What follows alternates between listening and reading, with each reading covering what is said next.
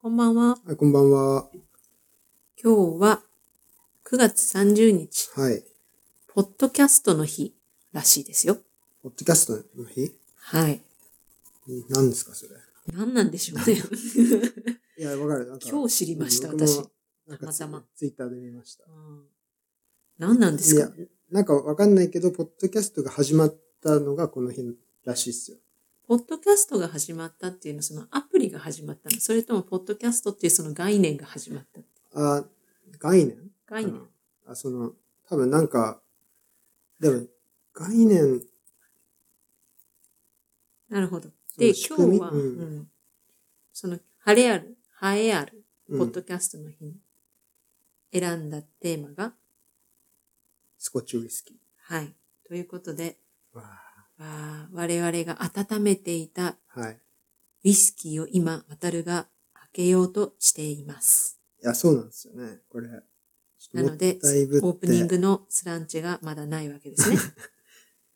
えー、おー、開いちゃいまました。開きましたねじゃあとりあえず注ぐね。そうですね。うんまずはスランチしましょう。うんありがとう。はい。あ香りがすごい。いや、いつもこの新しいボトルを開けるときっていうのはやっぱたまらんっすわ。たまらんよね。はい。これがまたさ、面白いことね。やっぱちょっと時間が経つとまた変わってくるからね。うん。では、じゃあ、というわけで、スランチェースランチェー。あ、いいね。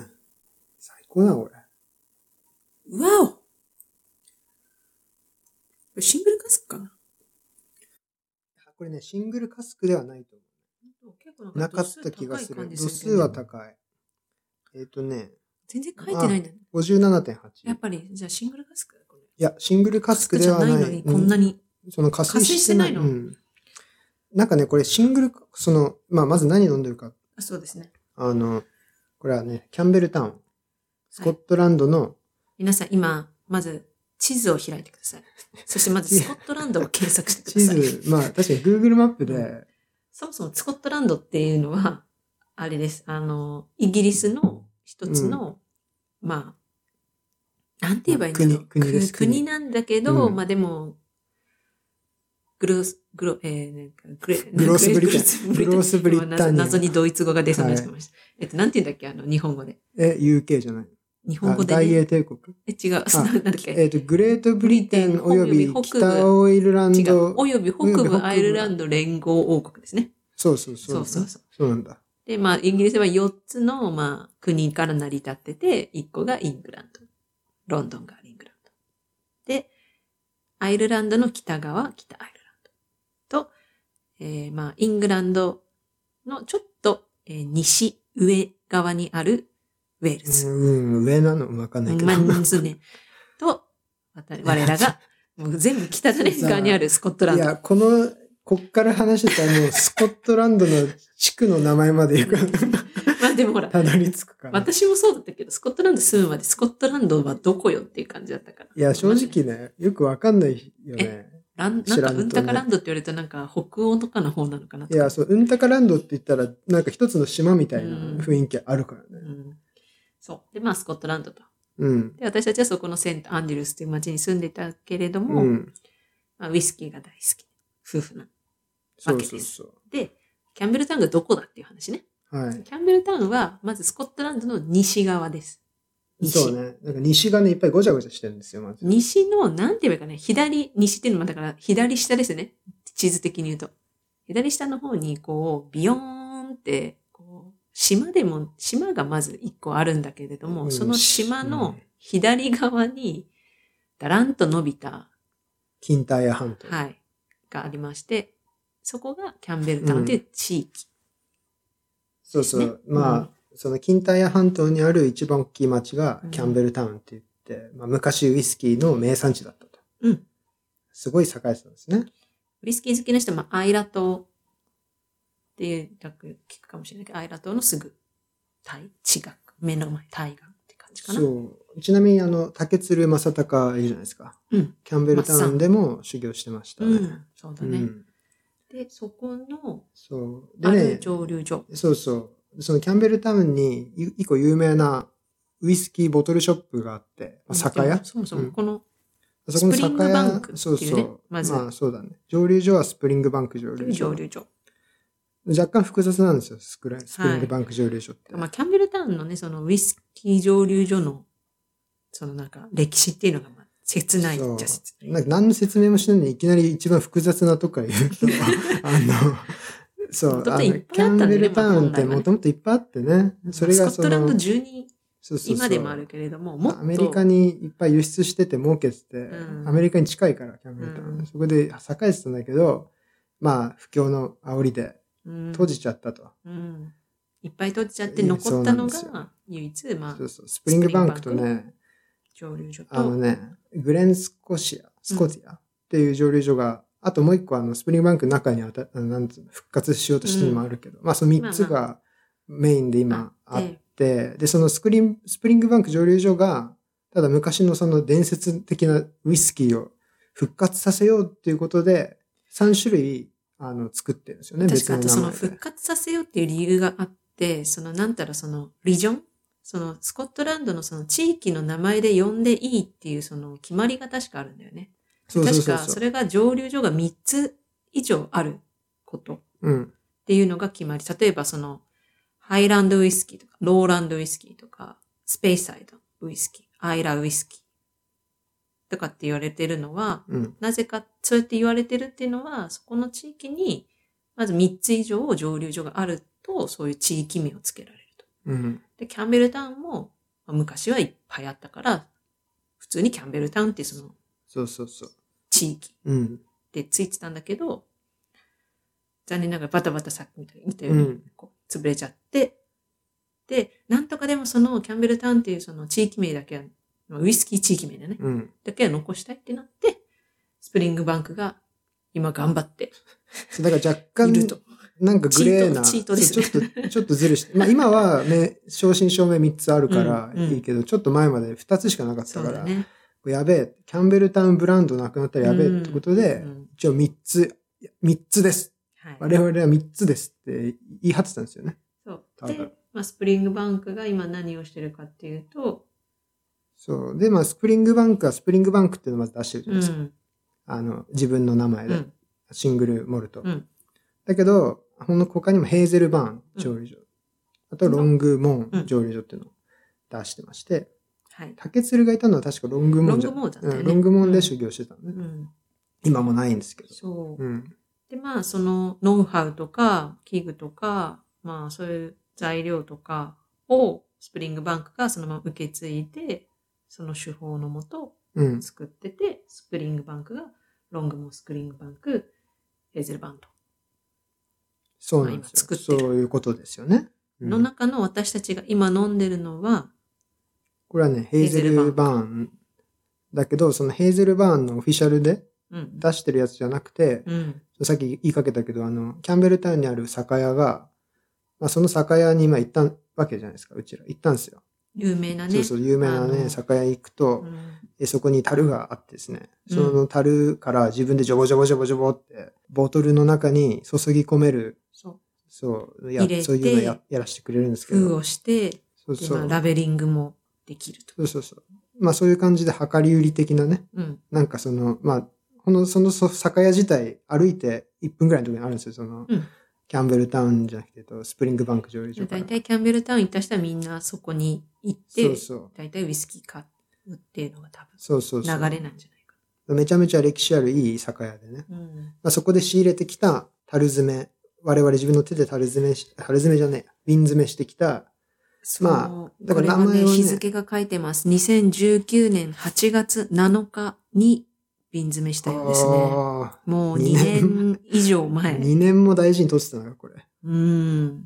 まあ、多分まあ1年くらいは取っとくだろうなって思ってたけど、多分2年になっちゃったのうはんちょっとこう、スコットランドにこう、コロナのせいでなかなか行けなくなっちゃってたら出し惜しみしちゃってたのね。うん、いや、なんかちょっと宝のように取ってきすぎち ゃった。そんななんか、めちゃ高かったわけでもない。その他の、普通の、なんだろう、10年、12年ぐらいの、他のシングルモルトと、まあそんな値段変わんないぐらいで。で、まあ、まあでも、一年ただそこにね、にねうん行って、こうやってボトルに詰めないと、そうそうそう。もう買えない。で、なんかそう、あそこ、樽にどんどん継ぎ足し継ぎ足ししてるっぽいんで、だからなんかまあ、別にシングルカスクってわけでもなさそうだし、うんっていう。そう、ねなんかアプリコットみたいな味してあ。そうね。その、うんちなみにそのヘーゼルバーンはそう、すごい、あの、キャンベルタウンって基本的にちょっとピートとか使ってるのが多いけど、これ確かノンピートだね、うん。ヘーゼルバーンは。本当結構なんか面白くっていうウイスキーって、こう、海側にあると本当塩っぽい味がしたりとか、なんかそういうちょっと気候の雰囲気も受けるけど、うわこれは割と本当になんなんかこうやっぱ。果実っぽい味するよね。うん梨、果実、うんアプリコット。確かにうね、んアプリコット後味が感が。すごいうんアプリコットの味が。なんてうまいんだ。いや、本当いや、あの。ね、あで、ちなみにそのヘーゼルバーンって、あともう一個特徴としては、その3回蒸留っていう、うん。まあ、後でそのウイスキーどうやって作るんか話若干した方がいいかもしれないけど、3回蒸留するっていう特徴があって、通常だと普通スコッチは2回なんですよ。2回ブクブクってやって蒸留するけど、ヘーゼルバーンは3回で、うん。あの、アイリッシュウイスキーは基本3回なんですけうど、ん、うん。そのアイリッシュウイスキーのまあ伝統を引き継いでるというか、あとどこだっけあの、グラスゴー、オーヘントッシャオーーヘンか。トッシャーも3回やってるね、三回だった確かに。うん。あんま、三つだねスコッチウイスキーでは。スコッチウイスキーはもうなやいその二つぐらいしかもう聞っいてたないこんじとゃなないいうん。かもしれないね。なんかやっぱ3回もね、蒸留しちゃうと、結構こう角が取れ、角っていうか、やっぱこうピュアなアルコールに近づいていくかうら、ん。結構ちょっとアルコールの、なんつうんだろ出にくいというかね。う。うん。なんかこう、苦手な人はどうしても苦手な味になっちゃうのかな。うーんまあ、もちろんそれが苦手な人もいるだろうし、うんそのアルコールの強さっていうよりは、なんかピュアなアルコールになるから特徴がうん。出にくくなると言われている。ただあね、と樽、こ樽とかでだいぶ変わるから、うんコストもちょっとかかりそうじゃないやっぱ3回やって。コストもかかるんじゃないやっぱ無駄、ねえ燃料費っていうか。うん、いや、もちろんそうだよね。うん2回でいいなら、二回でいいよね二回でいいじゃんって いう。そう3回やるのは ちょっと、うんそうなんだよね。だからそういう意味でもちょっとね、こだわりのヘーゼルバン。ヘーゼルバーンですね。美味しいわ。いや、ちょっと度数57.8っていう、うん、めっちゃ高い。加水した方 がいいかも、ちょっと多 少加後水っで。ていうのが、でもまあ、ススピうんスポイト、スポイト、まあ、水を足す、そのままですね。いや、もうね、スポイトでね、1滴2滴ぐらいですよ、足す、最初は。うん。一滴足すだけで何度下がるんだっけ確か。なんいやなん、ですそかの度数はもちろあんそうかあんま変わらんけわどか、なんか表面がさ、まろっ結とね。構、で、結局表面の口当たりが結構印象を変えると言われている。度数はでも変わる。度数もちろん度度数変わるけど、 げ理論的には。でも一滴だからそんなに変わんないじゃん。でもすごい味はかなり変化する。その印象は。香りが立つよね。ふわっと。あ、立つね。うん。その辺面白い。面白い。科学、なんか本当科学そ実験みたい。う。うん。最初ね、後でか、後々加水してって半分半分くらいになる、うん。なってとしても、最初とりあえず一滴から試してみて、味の変化を見るっていうのは結構面白い。うん。僕は好きな飲み方ですね。で、今日はまあ、ウイスキーの話をしようとは前から思ってたけそど、うまあなんかその友達にちょっとポッドキャストの話をしたら、いいねってなって、でまあその、私たちのサンチェの、その、ロゴ我々のチーム。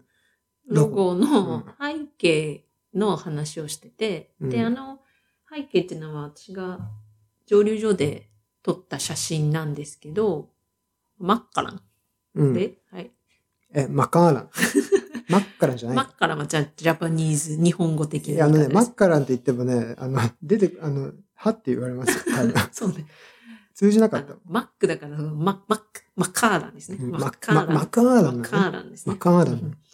蒸留所で、たまたま壁に貼ってあった、まあ、なんか、なんつうんだろう、ウイスキーの、いろんなウイスキーの、まあ、色を展示してるのがあって、うんうんあそこ可愛いなと思って、うんまあ、撮った。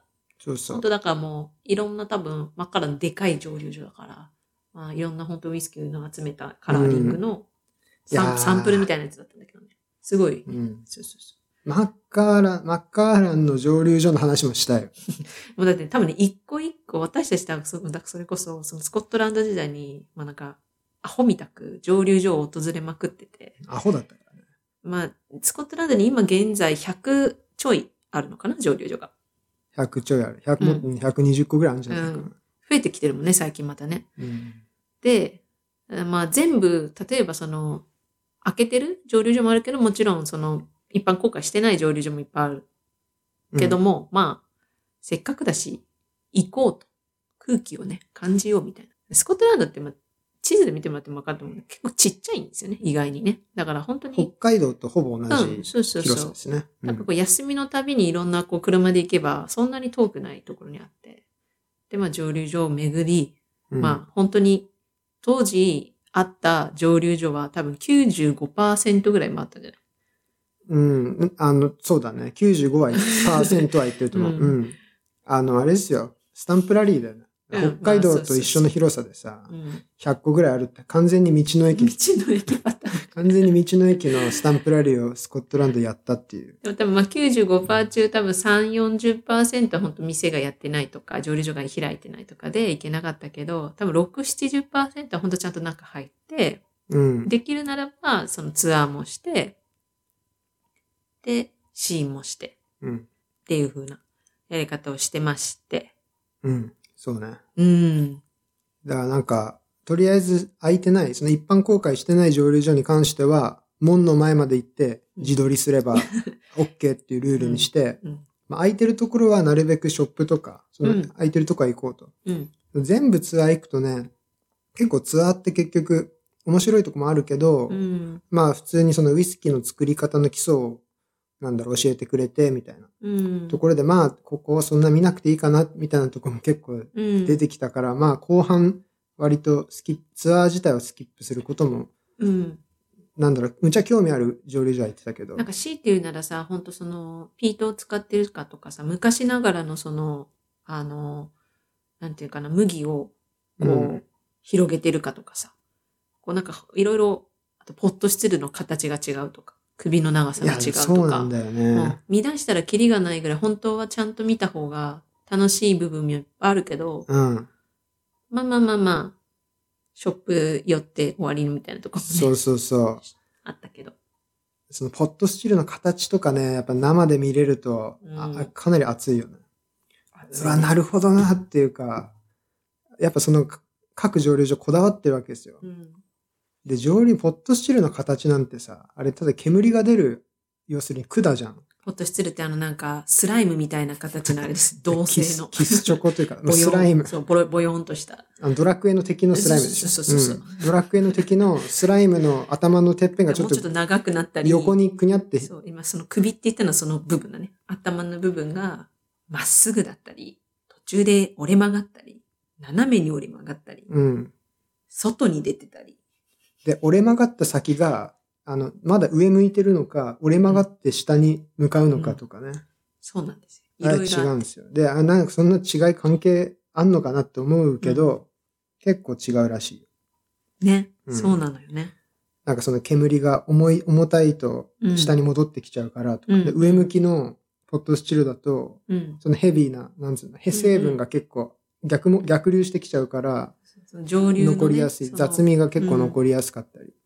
でも戻っ、後戻りできない感じになってると、結構その、どんどん重たい成分とか雑味成分がどんどん逃げてっちゃって、あ、違うか。逆か。えっ、と、逆ですね。すいません。あの、お上向いてると、成分が逆流して下に戻っていくから、その上流した先にはなかなか重たいものが出てこないから結構軽や軽やかだったり、うんうんまあ、ピュアな、なんだろう、アルコールに近いものが出せるんだけど、うんその、い一旦煙になって出てったら逆流できないみたいな。下向いてるやつだと、結構雑味成分もどんどんその蒸留した先に、うん。のものにこう入ってくるから、うん結構またそれが特徴になるとかね。実際どんぐらい変わるのか、ちょっと、その、ほとばしうる、ん蒸留したてのやつ飲んでみないと、すぐにはちょっとわかんないけど。なんだろう。蒸留したてはないけど、まあそのピュアアルコール、なんだろう、そのまだ樽に入れる前の状態を売ってる蒸留所も結構あってね。そういうのをこう味わえたりするのも楽しみだよね。うん蒸留所行くと。そういう、そういうのって基本的にはこう市場には回ってなくて、うん蒸留所でしか売ってないから、あ、ここ、なんだ、樽、樽に入れる前の状態うん。のが置いてるってなると、ちょっと試してみようかそなうとかそね。うそう。結局ね、まだ全然開けて飲んでないけど、割と買ったよね。なんかあの、ハイランドパークで原酒も買ったし、キングスバーンズとかキングスバーンズも原酒あるし、なんだろう、あと若い蒸留所っエデンビル、てもあるかなそうそう、あるね。エデンミルもある。なんか、そのウイスキー蒸留所って、3年間寝かせた後じゃないと、3年と1日か。あれ、あとどこだっけあのさ、ハリスとうルん。イスとうん。ルイス、ハリス、ハリスの方か。ハリスの方の蒸留所でさ、すっごいちっちゃい蒸留所に行った時も、あそこでも買ったよね。飲んだだけか。あ飲んだだけだね。うん。うん。まあそう、ツアー行くと飲ませてくれたりするからね。原酒。うん。あそこはなんか人多すぎて、すごいすごい場所だったよ。 そうそう。うんあ、で、だから3年間寝かせないと売れないから、うん結構若い、その、結構今、ベンチャー、ブリュワリー、ディステラリーおおってい金をうか、稼ぎたい。そうそうそう、ところはねその収入源としてう、んやっぱり原酒を売っていくっていううんスタイル。まあ、ジン作りながら原酒もうん。売って、うん。 3年間ギリギリし仕込みながらお金もうん。なるべく稼ぎながらっていうのが最近のやり方で。そうしかなんですもほかねら別に3年でね、出すか出さないかも3年後になって飲んでみて、まずってなったら出さない可能性あるからね。そうそうそうだからもっともっと先、収益がもっと先になっちゃう可能性あるからね。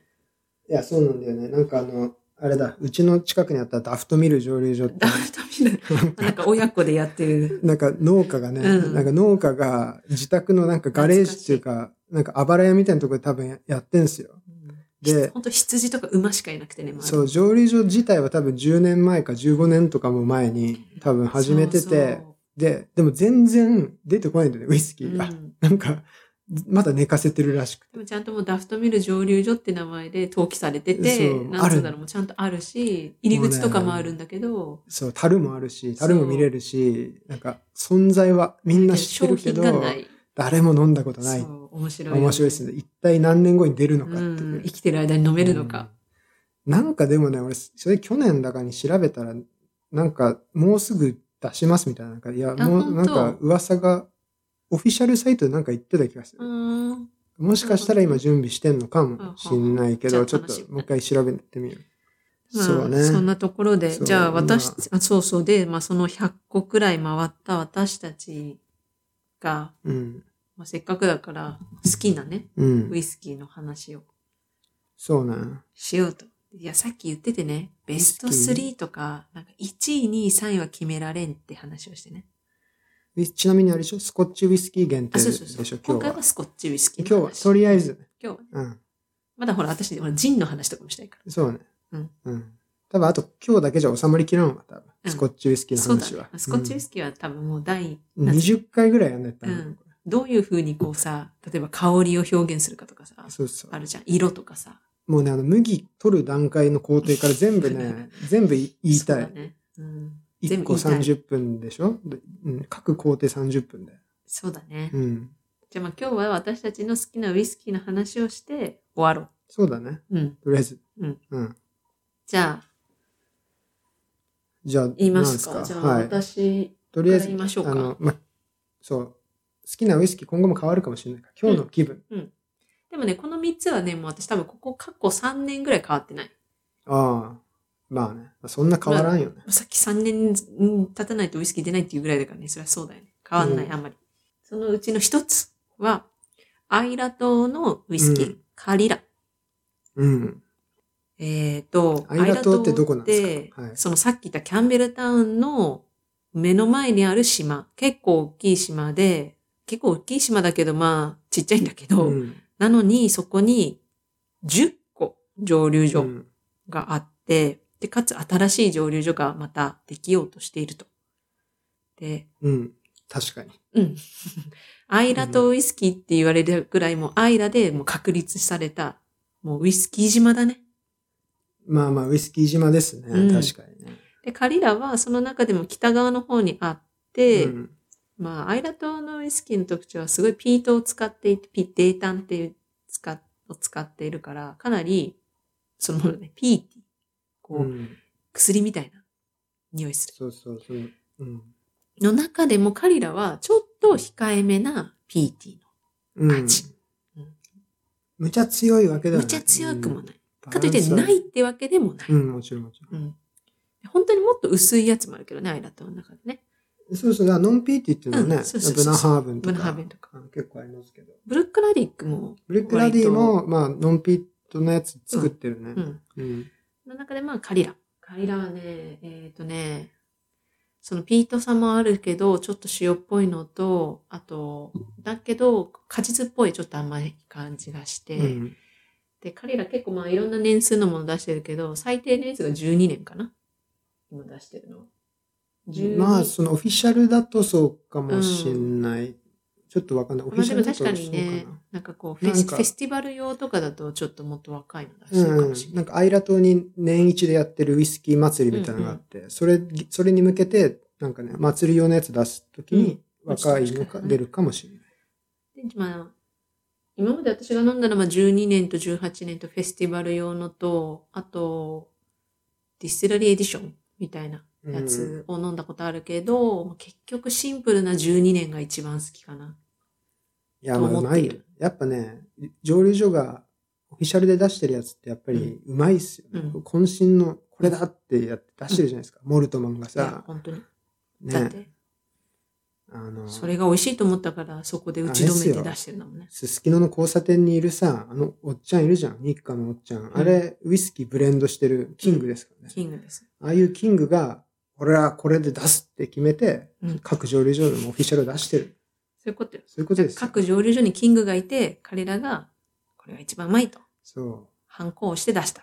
う。うまいよね。はい。でカリラ。あちなみにあの、カリラってあれ、カリラって読め、読むんですよね、あれでね。あれね、スペルそもそも、あと、アイラ。 CO、ね CAOLIL、A、そうそうそう顔、顔リラ。リラみたいなね。あと、アイラ島のさ、アイラもさ、アイズレイだまあ、 アイズアレイ。イレイみたいなア感じイだレね。イ。うんアイラ。だからこれ面白くて、ちょっと、 あの、イングランドとか行くと、ぶっちゃけみんなスコットランドの土地の名前とか、イングランドの人あんま発音知らないんですよね。だから、、あの、結構、なんか、アイレイ、なんか、イズレイウイスキーとか、アイレイウイスキーとか、あと、カオリラとか言ったりしてて、あの、イングランドのパブで、スコッチウイスキー頼むときに、なんだろう、スコットランドの発音で言うと、全然通じなくてウイスキーだ出てこないことがありました。まあ、そもそもこう面白いのはあの、アイランドって言わないからね。アイルオフっていうのが、アイランドの、うん。なんだろそうだね。う、部分だからね。うん。アイルオうブんアイラ、そうだね。アイルオブスカイうん、アイルオブなんとか。アイルオブハリス。ブラブラ。その辺がね。はい。まあ、それでしょ。ちょっと長くなった。カリラ、カリラ12年。で、二つ目は、ダン、ダルウィニー15年。あー、ダルウィニはーい蒸留所ですか。ダルウィニー蒸留所は、えっ、と、ハイランドっていう場所に、はいの地域にすうんあって、このダルウィニーもスペルがちょっとね、うん今パッと浮かばないくらいちょっとややこしいんで、うん。ダルウィニーで検索すれば出てくる。うん。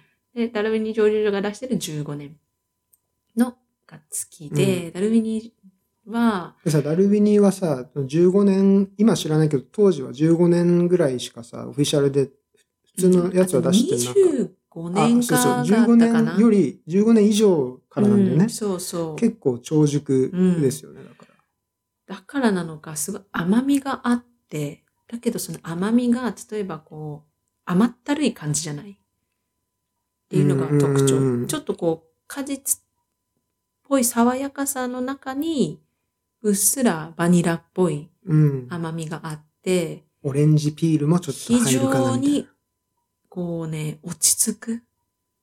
こう、な。ああ、今日疲れたなって時に飲みたいウイスキーかな、うん、なる私。ほど、うんなるほど。で、ダルビニー蒸留所が面白いのが、そのチョコレートのとのマッチングっていうのをしていて、蒸留所に行くと、チョコレート屋さんかってぐらいに綺麗にチョコレートがうん。こう陳列されてて、チョコレートにもいろんな味を置いてて、で、死因ってなると、ウイスキーと一緒にそれに合うチョコレートっていうのも見せてくれたりとか、その値段によってはこう一緒にそのまま出して試させてくれたりとかするんですね。うん。うん。それがまたね、面白い。で、ダルミニは本当にそのチョコレートとむちゃくちゃ合う。いや、あれがさ、いい、いい売り方してるよね。あれはいい商売してるよね。絶 対ね、あそこ行ったら、そのチョコレートとのペアリングのテイスティングのセットがあるんで、絶対それ頼んだ方がいいですよ。うんあの、非常に角がなくて、こう、ちょっとウイスキーがあまりまだわかんないし、どうせ苦いんでしょとか、こう、臭いんでしょみたいなっていう思いの人は、ぜひダルウィニーをまず飲んでみてほしいな。うん。すごく入りやすいウイスキーだと思う。うん、そうだね。なんかまあ、飲みやすい、その甘いとかいうわけでもないし、うん。ただ、かといってすごいピーティーってわけでもなくて、なんかその荒々しさとなんかね、そ爽やう。かさとみたそうい言っちゃうとさ、ただただあっさりした感じになっちゃうじゃん。でもあっさりしてあっさじゃなないいんだよね。うんこうね、つまんなくはないの。な。この情熱をうん。伝いえたや、いわかるわかる。でもダルミニーも、あの、多分、こう、バー、ウイスキーバーとか行ったら多分日本でも全然飲めるはず。うん、なんか普通にいっぱいありそうだよね。日本の酒屋さんうに。ん。とかぜバーとかひで試してほしい。一つなんですね。ちなみにあの、ダルウィニー蒸留所って、スコットランドの蒸留所で一番標高高い場所に立っていて、うん。すげえ、すげえどうでもいい情報で すけど。で、あの、ちなみに、で、気気象観測所も兼ねていて、あのダルウィニー蒸留所で定点観測してるらしいです。天気を。なるほど。はい。えーダルミニーだからどううって話じゃないんですけど。 そもそもスコットランドっていうかイギリスで一番標高が高い山は1300メートルしかないので、まあ、うん。想像に任せるぐらい低いんですけど。うん。ベンネビスね。まあ、はい。じゃあ、はいあベンネビスうん。ベンネビいいねあス。じゃあじゃあベンネビスもちょっと言及しなきゃいけちなょっと待って。い。はい。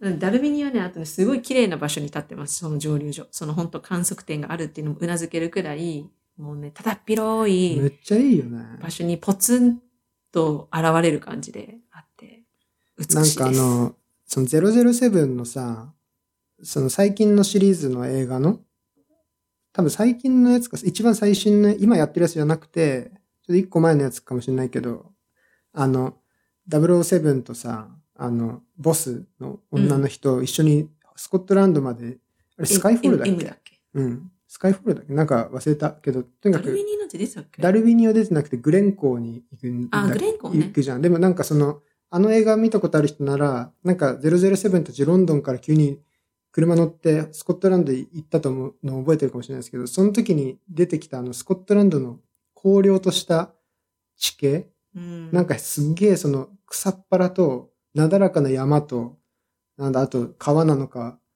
なんだ、なんかせせならんかぎ本が当。推定20センチくらいの長さの草しか、本当ハイランドの方行くと生えてないそうそう。で、もうその丘が、丘、もう本当に低いから、バーッと見渡せるんですよ。もう、えーってぐらい遠くまで見渡せるんだけど、そこが広がってるあたりに立ってるのがダルウィそう。なんかあんな感じの風景がね、ずっと広がってて、本当にここ同じ地球なんかって最初びっくりしたンね。スコットランドはね、そう、まあ、別に別に全然話がとん行ったり来たりしたけど、スコットランドドライブするのにおすすめの場所だね。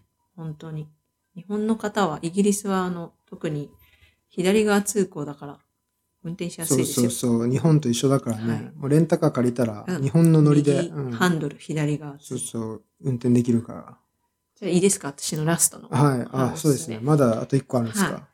は、えっ、と、まだ日本ではあまり出てないと思うけれども、キングスバーンズ蒸留所のキングスバーン。い、やこれはねー、これね。もういろいろ推しがある中でも、推しになっちゃいました。まあ、最高だよね。キングスバーン蒸留所は私たちがその住んでたセントアンデュースと同じ地域に、本当にもうだから車で10分、15分、うん。ぐらいで行けちゃう。ち、の、何にもない。ただ、その地面だけついてるかってぐらい何にもない場所なんです。でも、ゴルフ好きな人は、キングスバーンズっていうと、多分ゴルフ場があって、有名ですよね。有名です。うんコー。スが。キングスバーンのコースがある。で、まあ、そこにもともと、えー、鳩小屋があったんだよね。まあ農家さんがあ農家だったっんだよねて、うんまあ、麦とか、と特にそもそもセンターアンデルスがあるそのファイフっていう地域は、その、ウイスキーの原料になる麦を多く作ってて、うんいまだめっちゃ作っにてもう多分そこからつくの麦を多分スコットランドのいろんなウイスキーが使ってい作る。ってますね。むちゃくちゃ使ってますね。っていうぐらい、ボーモアまとかあ、うん麦、その生産地で有名だったんだけど、キングスパンも多分昔もは本当にいっぱいもっと蒸留所があったんだけど、まあ潰れちゃいましたと。で、まあある人たちが、えっ、と、今から5年前かから蒸留所を始めて、ウイスキーを作ったんです。そしたらね、で、3年後、2019年、18年にウイスキーがやっとできましたと、3年ものの。でも、出すのかなと思ってたら、出したんだよね。 2019年ぐらいじゃなかった2019年かな、うん16年で19年だね。そう。出したの。まだ3年だしなと思って飲んだら、まあびっくりよ。あうまいっすよね。めちゃくちゃ美味しい。あの、ハイランドとか、そのアイラとかの、とかスペイサイドみたいな、こう、と違うんだよね。ローランドってやっぱちょっとすごい特徴があるわけではやっぱりないウイスキーが多い中、まあね、そうと言われているとういうんか、言われる中、うんキングスバンズはなんどうしたのってぐらいに、なんだろう、もうまとまりがいいよね。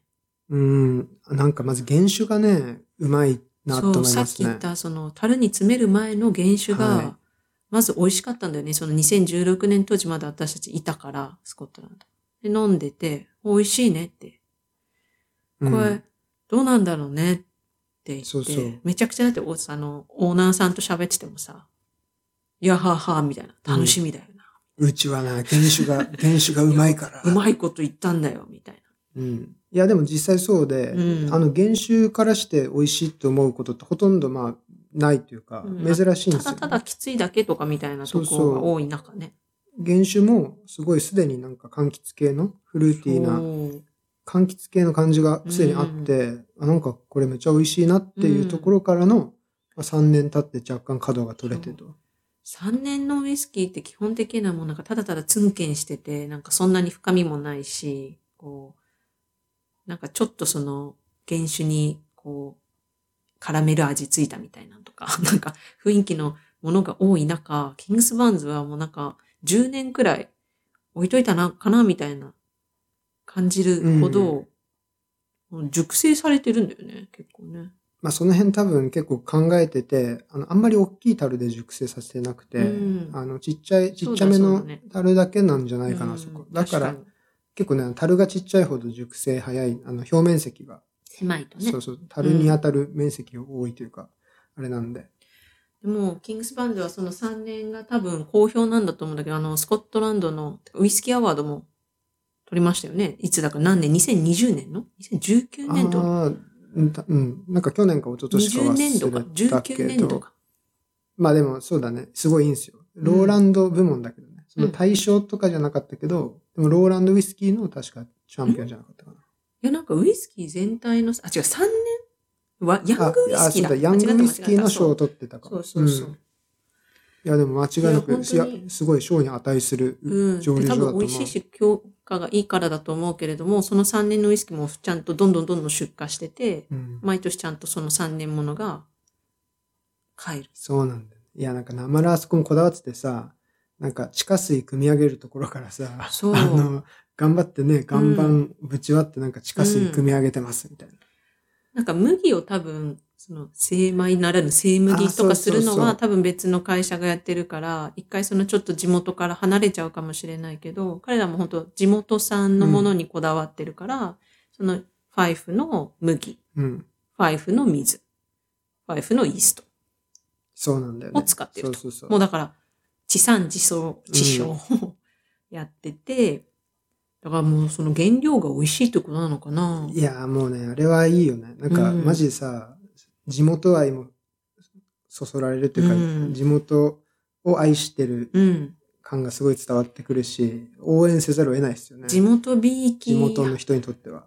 そうね、私たちもなんか地元民目線になっちゃってたけど、今。うんまあ、それぐらい、本当に、これからのその3年もすっごく美味しいから、いつ次をね、またなんか別の年数を出すのかが、また楽しみだなうとん思ってます。10年くらいなのかな、次は多分ね。いや、これから非常に楽しみな。うんキングスバンズはかなり注目、はい注目した方がいい。なので私の好きなのはカリラと、えーダルイニ、そしてキングスバーンズ。いいや、いいでしたいいっすね。はいじゃあ、すいません。いいで長すくかなっちゃった。はい。渡るさんどうぞ。じゃあ僕も、じゃあちょっとクイックに行くうん行くと、えーっと、僕がまあずっと好きなのは、アイラ島だと、ラガブーリン蒸留所うのん。オフィシャルの16年が僕好きですね。美あの味しい。ね、ラガブーリンもね、良くて、今はちょっと違うんだけど、ちょっと前まではもう16年のやつしか出してなかった。そうだよね。もうね、今、そもっと早くさ、うん。瓶詰めして売ったらさ、お金になるわけじうん。ゃん。もう違うと。16年以外出しません。 16年で考えてよ。だってさ、高校生になるんだよ、やばいよね赤ちゃんが。うん。それまで待つんだよ。いや、そうだよね。すごい話だよね。ね、おぎゃーって生まれてからささ、うわって思ったらなんかヒゲとか生えちゃってたするの。ひひげは生えないよ、10あ生えるか。生えないのえ僕は生えてなかっあ、そっか。 た。いや、もう生やしてなかったのか。でも生えてる人はいたうんんそれぐらいのもんででしょ確かうん。に。うん。いや、そうなんだ。で、まあ、16年しか出してないっていう、その若干硬派なとこもうん。いいし、ちょっとナンパになっちゃったね、じゃあ最近。あの、まあ、最近は ね、まあ、ちょっと。 8年とか出してるのね、結構ね。うん。いや、なんかね、8年出した理由は200周年だったね、上流うの。ん。で200周年でちょっと8年とか出してみるか、まあ、釣り出しいいやって出したら、これはうまいと。うん。好評だったら実際うまいんだよね。美味しい美味しい。 8年だけど、まあだから16年よりはちょっとまだ若々しいというかね、少しその重厚さない感じはあるんだけど、逆に軽やかで結構受けて、それをね、よし、なんか、それでなんか出し始めたんですよ、8年を。私のファーストミート、うん。ウイスキーとのファーストミートはラガブーリンでした。あ、そうなんですか。なぜなら、渡るが飲ましてくれたのが、多分、大好きだったからだろううね、ん当時ね。ウイスキうん。ー。で、ここ僕そう、そそううだね。連れてってくれうんて、飲ましてくれたのがラガブーリン。18、16年だっあた。あ、なるほどね。僕も人の好みとか一切考慮しないで、うあこれ飲ん飲んどけっあていれう。なかなか初級者にはなかなかちょっ とヘビーなウイスキーだけど。ピート系、ピーティーなやつあんま好きじゃないと、ラガブリはね、うんまず飲まないだろうし、うそういうの聞かないでね。とりあえずこれうまいから飲めっていう感じで。いや、でもね、あれ僕好きなんですよ。美味しいよもう。ね。で、あの、まあ、ピーティーのだけじゃないじゃない。あうの、なんだろう、スパイシーさとか、クリスマスケーキ的な、あの、甘さスパイシーさすクリべスて。マスケーキっていうのがちょっと難しいんだよね。クリスマスケーキってショートケーキみたいな感いじ。やー、そっか。なんかそのク、リスマスプディングでしょプディング。うん。イギリスでよくそ見うる。そうそうそう。なんかあの、チョコ、甘、バター、あの、バタ砂ー糖た。っぷりの。そうそうそう、バター、砂糖、チ ョコ、みたいな感じ。 もうなんか、すべての同じこと。こってり甘いやつがギュッと詰まって、若干スパイシーなんだようね。ん。その若干スパイシーっていうのが味噌で、あそこが多分ちょっとウイスキーと繋がってて、はいそこ、まあ、とにかくラガブリン16年。そうでこすれね。大好き。で、えー二っつと目ね、何言うとしたの二つ目はね、えーっとね、スペイサイドの、あの、スペイ川上の流域のね、うんクラガンモア蒸留所っていうのがありまして、もうね、クラガンモアはね、なんだろうな、非常にね、クラガモの何年が好き ?12 年か。あ、そうだね、クラガンモアはまあ12年かな、ディステラーズエディションも好きだったけど、 25年もちょっと飲ましてもらったよね。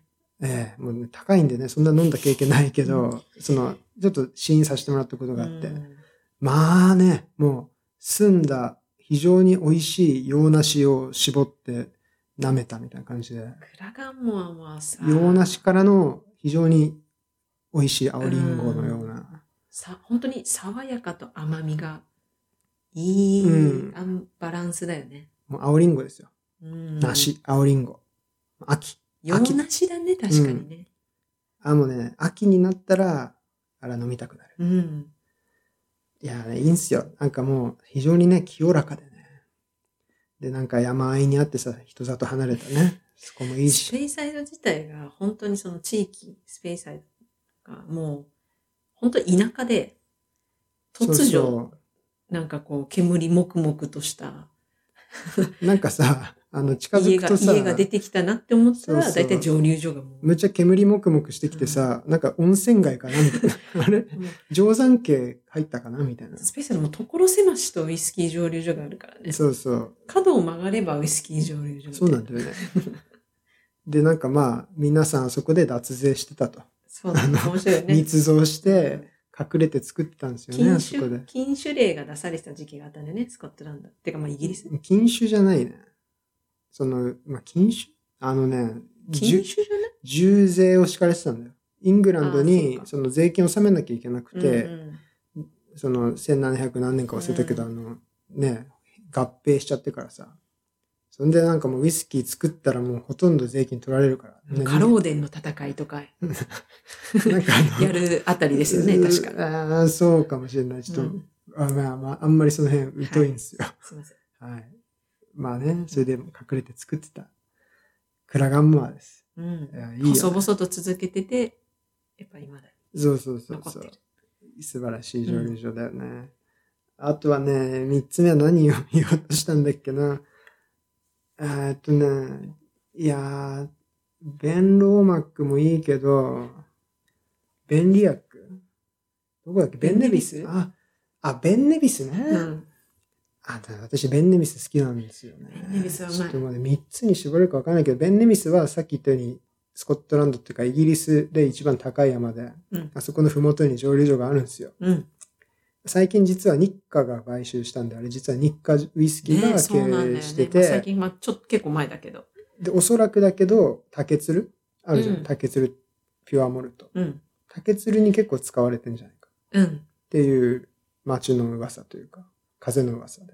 ベンネビスはね、本当にね、もうさっきから美味しいとしか言ってないけど、ミキプルーン、美味しいみたいな感じで、もうそれし か、あの、出てこないそう感想が。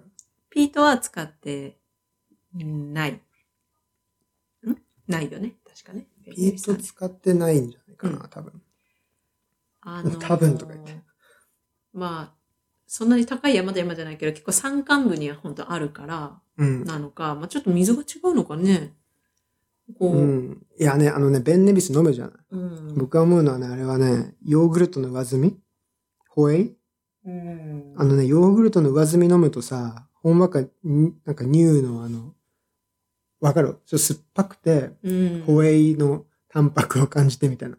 あれをね、僕はベンネビスを飲む。特にベンネビスの10年うん。あ、12年だっけ好きとか言って全然曖昧だけど、なんかあの若いレンジのベンネビス飲む あーと、なるほどすっごいね、ヨーグルト感がね、感じられて、あー、なんかヨーグルトいいな、ヨーグルト食いてえなってね。なんか私思ねあうんまりその酸っぱさは感じないけど、うんそのニューニューナーのバーからちょっとバターっぽいっていうあー、感じかそうな。そう、まあそう、ニューな感じなのね。うん。なんか乳製品系の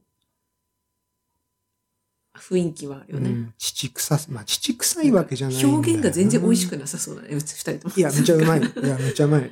うん。ヨーグルト好きだったら僕はおすすめしてるけど。ベンネビスはさ、まあ、たまたま偶然だったんだよね、またね。その時は蒸留所に行けなくて、ベンネビスの山登ったんですけど、私のまあインスタを見てくれれば、当時登ったあれがある。で、たまたま行ったスーパーに、すっごい埃かぶった隅っこに、なんか、置かれてるボトルがあって、うん。なんだろうこれと思って、拾ったら、ベンネビスって書いてあるベンネビスだ、うんベンネビスあるんだと思って。ペンネルズのボトルなんてスーパーで売ってんの初めて見たと思って、一個買ってね。帰って飲んだら、あれびっくりって感じですね。たまになんか、ふとしたスーパーに渋いチョイスのウイスキー置いてましたね、スコットランド行くと。うんなんかこんなの置いてんだみたいな。あ絶対誰かが陳列の時見つけただけだよね、奥から ね。手ぐらい埃かぶってて。うん。何段のほくりかぶってたのかわからんけど、とにかく何年間買われてないんだ、これうんみたいな。値段もすごいね値下がりしてたのか安かったね。うん29、なんか27、8ポンドくらいで買ったあんだよー確かかわいそうなベンネビス。プアプアベンネビス美味しいのにね、うんすごい見捨てられてたのを我々が救出してうん美味しくいただいたっていう。ベンネビスいいチョイスだね。でもごめん、なんかベンネビスだっけ俺最初に言おうとしてたの。ベンローマンか。いや、ベンローマックも美味しいけどね。僕ね、あ、でもそうだ。あでものさ、スプリングバンスプリングバンク。クを言おうとしてたから。スプリングバンク僕好きなんですよ。うんねスプリングバンク最初にこれ紹介しちゃったから。そうそう。でいいんじゃないベンネビス。あ、あともう一個ね、じゃあいい許そう。タリスカ。タリスカね。タリスカやっぱり言及しないと。まあ、タリスカはもうなんかこう、クイーンのようなこああ。う、もう私はね別になんか特に何もしなくてもみんな美味しいって分かってるでしょっていう、もうその通りで美味しいんだよね。もうタリスカっていう名前ついてたら、大体何飲んでもうまいからね。 うんわあ、タリスカだーってなるよね。タリスカはちなみに、こう、本、本島と陸続き、うん。ギリ陸続き。いや、陸は橋続いて橋ない。でつながって橋るでかか、うん、橋かかって橋るでかかった島で、北側にある島。うんスカイ島っていうそのところにある蒸留所で、タリスカはもう日本でバンバンよく見るもんね。むちゃくちゃ売ってるよね、多分ね。ね。ビッグカメラとかにむっちゃ売って る。ビッグカメラってさ、うん不思議だよね。なんであんなビに酒ッ売グってんだろカうメねラ超いいよね。俺、あそこでめっちゃ買ってたの私札日幌本行っ酒たとかウイスキーよくあそこで買ってた。ね。うんなんかポイント貯まるしわかさ、むっちゃウイビッグのスキポイー売ンってトるしさたまるもんね。俺もう、暇さえあればビッグカメラあ行っれってさ、て札、幌だけなのいや、でもね全、国各地のビッグカメラがうんああいう感じなの、なんかその電気屋さんの酒コーナーっていうのは結構多分、そういう概念としてあるんじゃないかな。なんか、ポピュラーな話なの。うん、札幌と仙台しか知らないけど、なんかあった気がする、どっちも。仙台もそうなんだ。仙台はね、もうちょっと覚えてないけど。ビッグカメラなんてそんな地元でしか行かないからさ、札幌ではいつも行っては買ってたけど。でもまあ確かにね、わからんね。他うのん土地では。知らないと思ってとにかく札幌のビッグカメでもさラ撮、影機のとこにあるビッグカメラは、最高ですから。そうね、結構安く売ってる時もあるしね。そうそうそで、タイスカは、まあ、タイスカ10年がメジャーなやつかな。オフィシャル。う。オフィシャルでまあ一番、なんだろう、スタンダードに出てるのはね。でもこういろんなレンジ出してて、まあ、オフィシャルでもあるし、そうあと今日何話したかったか、そうだ。まあ、ちょっと待って、そのタイスカの話していいはい。そうさっきカリラがすごいバランスがいいと。塩、ピート、す、なんていうの、果実系がいいの、の、さらにバランスが、あなんか五角形のあのバランス表みたいなので、六角形か。でいくともうタイスカはもうすべてがバランスがいいね。うん。じゃ結構でもそのスパイシーというか、その、塩あ荒味々しいスパイシー、ピピリピリ系がーティー、うん甘み、酸味。私の中ではすごい一番バランスのいいウイスキーな気がうする。ん。まあ、バランスいいっていうとすごいうまくまとまってるっていうふうにも聞こえるけど、なんか必ずしもなんだろう上品にまとまってるわけじゃない。そうですねね。いろんな味が楽しめる。なんて言えばいいのかさなんかあ一つのウのイ、スキーなのに、いろんな味がある。そうそうそうそのう。がタリスカいいよかなね。なんかあの蒸留所もさ、入り江のなんか、海っぺりに立っててさ、うんでなんかわかめとかすごい絡まっててさ、 なんかあの駐車場のあたりとかにもいさ、やーほんとねなんかただただ磯臭いところにあるんだよめっねち。ゃ磯臭い、なんか村のさ、端っこにあんじゃん。 でもなんか私はいいよね日本、日本に特に住んでて、ウイスキー飲みたいなって言ってる人には、タリスカ買ってみたらってよく言うかいいな。よね。なんかその PT なウイスキーのの、になんだろう、入りやすいうん。し、あとまあその、さっき言ったようにそのビッグとか、簡単、割とスーパーとかでも買えるし、こう、せっかくならこのさ、そのウイスキーの独特のちょっとに、なんだろう、そのピートさも、うん。ちょっと試してほしいなって時には、やっぱり、いいなって思う、タリスカが。いいよね一番。うん。すいません、話してあげました。いやいや、ごめん、遮ってるんじゃなないけど、あの、なんだっけ、その、ウオフィシャルのウイスキーもさ、うん蒸留所オフィシャルもあるけどさ、その、今我々が飲んでるのはさ、酒屋のウイウスキーっていうのがあって、うんこれ何の、これ実はまた深い話、深い、うん深み、沼ですよね、これね。だから沼すぎて、あんまりそっちに実は入ってないんですけど、うんあの、何かというと、蒸留所が樽で、自分の倉庫で樽で寝かせて、自分たちで瓶詰めして売るじゃないですか。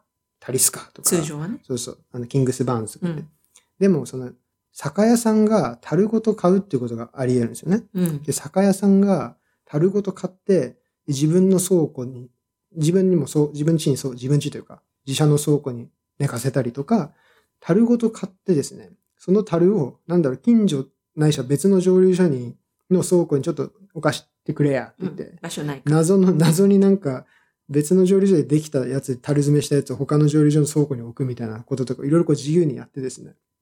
で、まあ、そのじ、で、その酒屋がでも樽持ってるわけです、その所有権。で、その、この、ここだっていう頃合いを酒屋が判断して、自分たちで瓶詰めしてうん、売ってるっていうのが、またこれ一大、あの、一大産業というか、なんていうの、市場としてはでかくてですね。で、そこがなんか、ややこしくて、そのタリスカーとか、そのラガブーリンみたいにこう名前がついてる場合があるんですよね。